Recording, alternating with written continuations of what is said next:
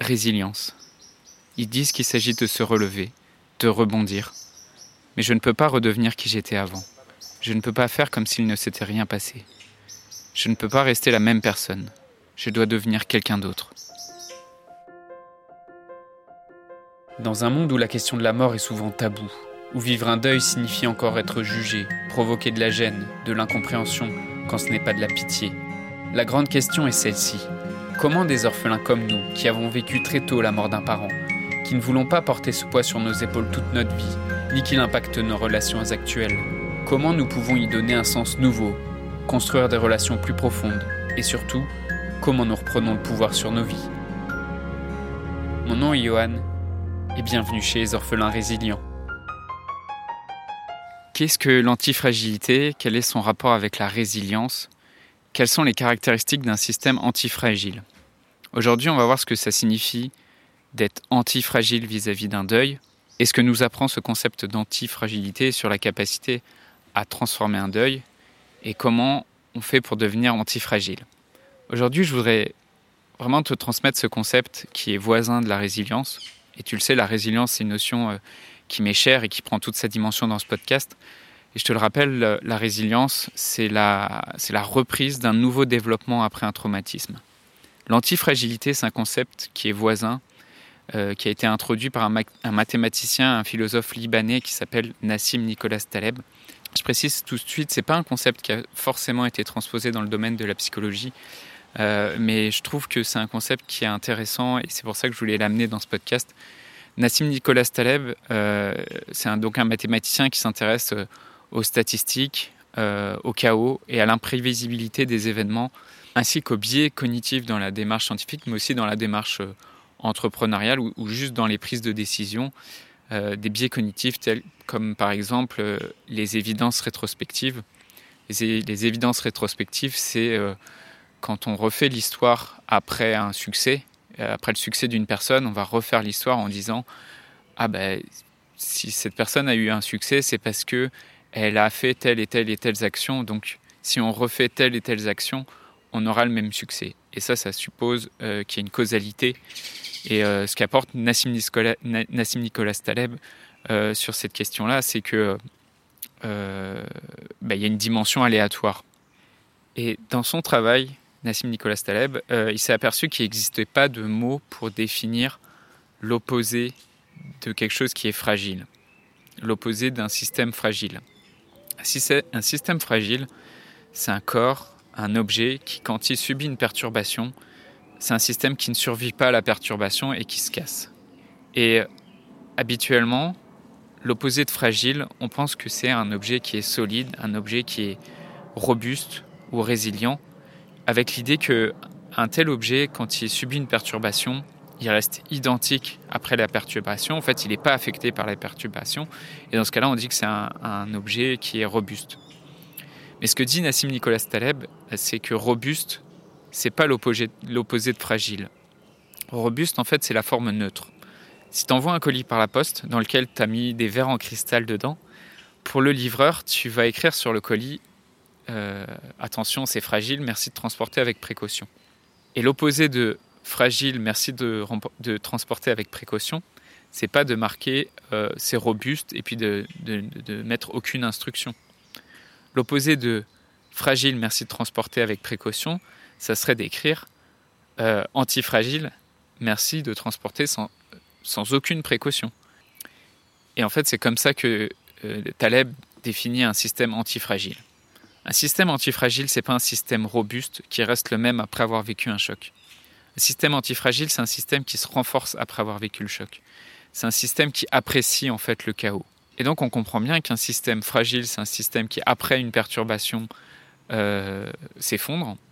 Un système robuste, c'est un système au contraire neutre, c'est-à-dire qui n'est pas sensible à une perturbation. Et un système antifragile, c'est un système en fait qui va se renforcer après la perturbation. en faisant cette distinction entre fragile, robuste et antifragile, ce que Taleb affirme, c'est qu'un système robuste finira toujours par être fragile, à force d'être exposé à des chocs ou à des perturbations de plus grande amplitude. Tant qu'il ne se passe rien, en fait, un système fragile a l'air robuste et solide. On a cherché en fait à protéger, à limiter les expositions aux risques et au chaos. Et Taleb dit que de cette façon, en fait, on a construit des systèmes robustes, mais pas des systèmes antifragiles. Les systèmes robustes, en fait, sont des systèmes qui sont lourds, sont des systèmes qui sont peu agiles, qui sont peu réactifs. C'est un peu comme, par exemple, tu mettre un bébé dans une bulle et le faire grandir dans une bulle pour le protéger des maladies. En apparence, le bébé, il a l'air en sécurité, mais dès qu'il sort de la bulle, il est encore plus fragile et il a encore plus de risques de tomber malade. Comment on fait pour devenir antifragile? Euh, D'après Taleb, en fait, pour devenir antifragile, c'est-à-dire pour développer plus que cette résilience, c'est-à-dire plus que cette capacité à, être robuste à, un événement extérieur, eh ben, il faut développer une capacité à se renforcer par rapport à cet événement extérieur. Et donc pour faire ça, il faut, faut s'exposer volontairement au stress. Il faut apprendre à, à être stressé. Et une autre caractéristique aussi des systèmes antifragiles, c'est que ce sont des systèmes qui sont simplifiés. Il faut éviter la complexité en fait, parce que ce que décrit Taleb, donc avec les systèmes robustes, c'est que ce sont des systèmes qu'on a cherché à complexifier, qu'on a plus les systèmes sont complexes, plus ils sont gros, moins ils sont antifragiles, parce que ils n'ont pas cette agilité, ils n'ont pas cette capacité à, à profiter d'un événement chaotique, imprévu. Ils n'ont pas cette, cette capacité à s'adapter. Et d'après Taleb, la complexité qui fait les systèmes robustes n'est pas antifragile, parce qu'elle empêche cette agilité.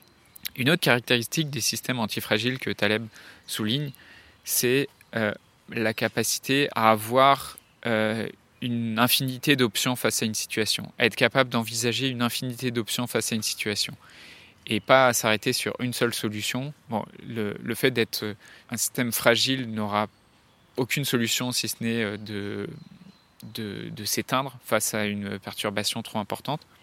Un système antifragile, à l'inverse, a une infinité d'options et peut adopter une infinité d'options par rapport à une situation et par rapport à une perturbation importante.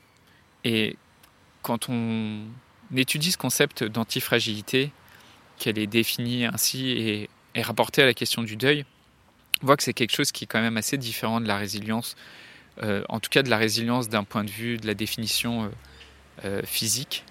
Parce que la, résilience d'un point de vue scientifique, d'un point de vue physique, ça serait de retrouver un état initial euh, stable euh, qui, après une perturbation, ça serait de retrouver l'état initial en fait. Et, donc la résilience après la mort d'un parent, ça serait de redevenir, après une période de transition, la personne que tu étais avant la mort de ce parent et euh, de reprendre le développement là où tu en étais avant la mort de, ton parent, de ta mère ou de ton père, et euh, comme si en fait l'événement ne s'était pas produit. L'antifragilité dans le cadre du deuil, c'est que l'événement de la mort de ton père ou de ta mère, au lieu que ça soit quelque chose qui t'effondre, au lieu que ça soit quelque chose qui t'abat, et au lieu, ou au lieu que ça soit quelque chose qui ne t'affecte pas, ça soit un événement qui, à l'inverse, t'amène vers un niveau de conscience auquel tu n'aurais pas eu accès si l'événement ne s'était pas produit. Un niveau de conscience euh, auquel tu n'aurais pas eu accès si euh, ton père ou ta mère n'était pas morte. En te partageant ce, concept d'antifragilité, euh, vraiment le but c'est pas de faire des catégories entre des personnes, de dire qu'il y a des personnes qui sont fragiles, des personnes qui sont moins fragiles, des personnes qui sont résilientes. c'est vraiment pas ma philosophie. Je pense que tu as dû l'entendre dans les, dans les épisodes précédents. Euh, je pense pas qu'on, je pense pas qu'on puisse faire des catégories. Je pense pas que tu puisses être mis dans une case. Mon but avec ce concept-là, c'est plus de t'apporter une valeur, de t'apporter un point de repère et euh, un, nouveau point de compréhension pour que tu dises, tu te dises, la personne que je veux être, c'est une personne antifragile.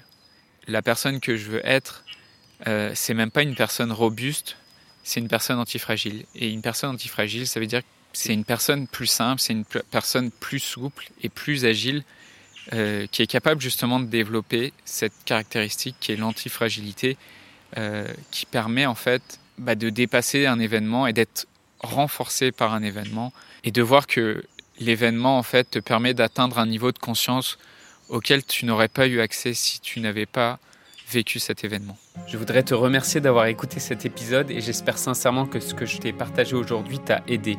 Si ça t'a aidé, alors assure-toi de le partager avec quelqu'un d'autre qui en a besoin.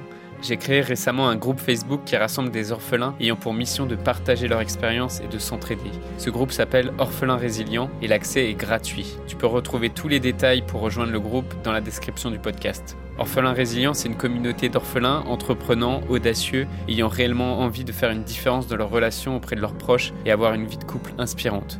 Dans ce groupe, tu retrouveras des interviews d'experts et d'artistes, des questions-réponses, des lives et des méditations, et surtout un groupe d'orphelins motivés, courageux et bienveillants. Donc je t'invite à rejoindre le groupe dès maintenant, c'est l'endroit dans lequel je partage le plus de contenu en ce moment. Le podcast Orphelin Résilient, c'est trois épisodes par semaine, lundi, mercredi et vendredi à 8h. Merci encore pour ton écoute. Je te laisse découvrir le sujet du prochain épisode. À très vite. Dans le prochain épisode, on va parler du film d'animation Le Roi Lion.